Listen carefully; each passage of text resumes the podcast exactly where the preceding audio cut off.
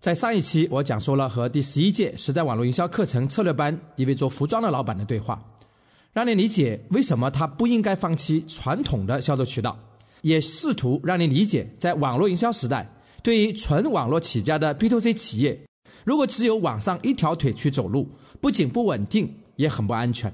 而传统企业走上互联网络，不应当放弃这种优势。相反，如果有传统渠道的帮助，比仅仅在网上做销售更有优势。在这一期，我想给大家总结一下这一点。销售的关键是建立顾客的信赖感。作为电子商务的核心，网络营销要解决的首要问题，同样是消费者的信任问题。信任问题不解决，什么都做不下去。纯网络起家的 B to C 企业也开始从线上向线下延伸。除了线上线下可以相互借势之外，另一个主要的价值在于突破了网络销售最大的瓶颈。消费者的信任，这才是真正意义上的鼠标加水泥的模式。顾客的信任来源于亲身的体验，体验是获得这种感受的最好的形式。有了实体终端的支持，使得网络销售的 B to C 企业才更容易获得消费者的信任。事实上，很多 B to C 企业也认识到了这一点，并且进行了卓有成效的实践。以纯电子商务起家的网络珠宝零售商钻石小鸟。在上海、北京开设了体验中心。二零零八年呢，又在广州设立了体验中心。二零零四年四月，成立了一家销售家居建材用品的家居驿站。两年之后，在北京大钟市设立了家居驿站的体验店。刚才说的这两个行业，曾经被有关学者被讲成是网络销售的禁区。钻石小鸟销售的是高档用品，而家居驿站销售的是家居建材用品。但是，这两者因为有了实体终端的支持，而获得了高速的发展。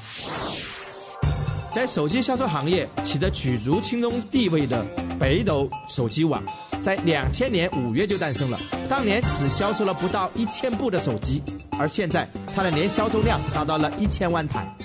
北斗手机网的创始人谭文胜就说：“其实我们北斗手机网不是亚马逊。”而是把互联网当成一个工具去做营销，我们这个特点就是从一开始就是鼠标加水泥的状态。我们在北京、南京都有自己的体验店，所以传统企业在进军网络销售的时候，应当充分借助于我们的线下品牌、成本这些资源的优势。同样，传统企业拓展网络渠道，同样要借助于线下渠道的优势，把线上线下。结合起来，用线上推广促进线下销售，这样才能拓宽渠道。现在很多网络消费者的购物习惯是从网络上去收集相关的资讯，了解产品的特性、优势、价格，去做购买的决策，而去实体的终端实现购买，或者是去实体的终端现场体验产品之后，再回到网络实现最终的购买。线上线下不是相互孤立的，可以相互的借势，互相支撑，互相推动，相互的营销。线上线下同步运作，才有利于企业整合自己的内外的资源，有利于积累品牌的影响力，同时也会加深同企业目标顾客的沟通。无论是网上销售还是网下销售，其实客户是同一群人，购买产品的主要的考虑因素是一致的。他们的区别就在于，被传统渠道覆盖的客户，在你试图把它发展成为互联网络客户的时候，那就和传统的渠道在争夺资源。除非网络渠道和传统渠道的客户没有任何的重叠，但是这种争夺时时都在发生。